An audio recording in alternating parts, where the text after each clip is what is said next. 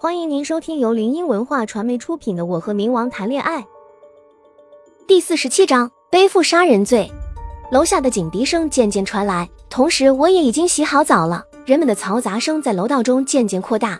我穿好衣服，顶着湿漉漉的头发，一打开门就看见宫梅委屈巴巴地蹲在门框边看着我。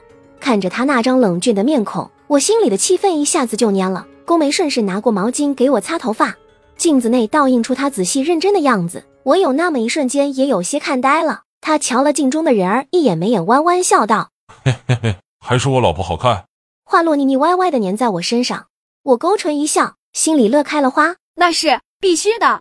叩叩叩，一声有规律的敲门声打断了我们，同时伴随着一道清亮的男声：“你好，我们是派出所的，想向您询问一些事情，麻烦开一下门。”不知道为什么，明明自己没有犯法。但想到警察二字，心里就慌的一批。我看了门一眼，随后便打开了。宫梅隐了身，站在我身后，看着警察小哥。原本窄小的楼道内，如今挤满了看热闹的人。昏暗的灯光摇摆不定，对面的门此时已经被拉上了警戒带。几名警察和法医分别在里面拍照检查。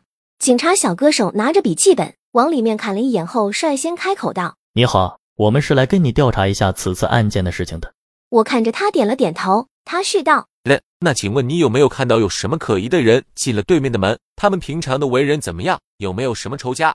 他一连串的问题我都回答了不知道。调查无果后，他道了声谢谢，随后便走了。楼道的远处，一个女人匆匆忙忙扒开人群跑过来。当看到家里是这幅场景后，微微一愣，不顾警方的拦阻，冲进现场抱起那具没了头的尸体，痛哭着。眼尖的刘文抬头一眼，便瞄见了最屋顶角落的摄像头。他沉思了一会。便独自往那小孩的房间走。刚才盘问我的那个警察也跟在其后面。最近这里怎么总是发生命案？到底是哪个人这么变态，连环杀人？刘文认真的摆弄着电脑不语。不一会，电脑便被打开了。他捣鼓了一会后，调出几个小时前的监控，双眸紧紧的盯着视频。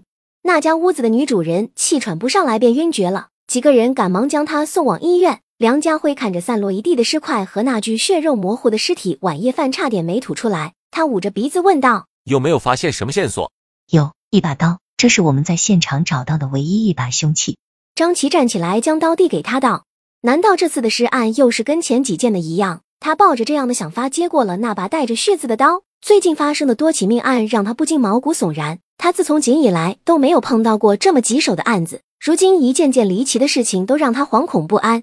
叩叩叩，门口再次传来敲门声。我放下手中的活儿，便过去开门。门口的警察看了我一眼，二话不说便给我铐上了。我一脸懵的看着他们，按理说不应该啊，自己也没在现场留下什么东西，更没有杀人，凭啥铐自己？我看了一眼手铐，皱眉道：“怎么了，徐女士？我们怀疑你跟这件案子有关，所以请跟我们走一趟。”他整个人高大威猛，面无表情的说着，周围的人异样的目光让我很不舒服。早知道就不管那破事儿了。本来是回来收拾东西的，如今还连累了自己被冤枉。我看了一眼旁边的宫梅，皱了皱眉，她给了我一个放心的眼神，随后也跟在身后。就这样，在众人异样的目光下，我进了警车。宫梅坐在我旁边，两个警察分别坐在对面。我低垂着眼眸，思考着怎么办。没事，别担心，这件事跟我们没关系，不会有事儿的。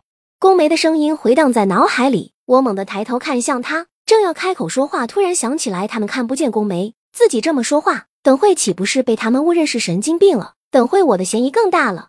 对面的警察皱了皱眉，倒抽一口凉气道：“四怎么这么冷？是不是空调坏了？”旁边的警察缩着脖子环顾着车子内部道：“可能漏冷风了吧？现在是冬天呢，能不冷吗？”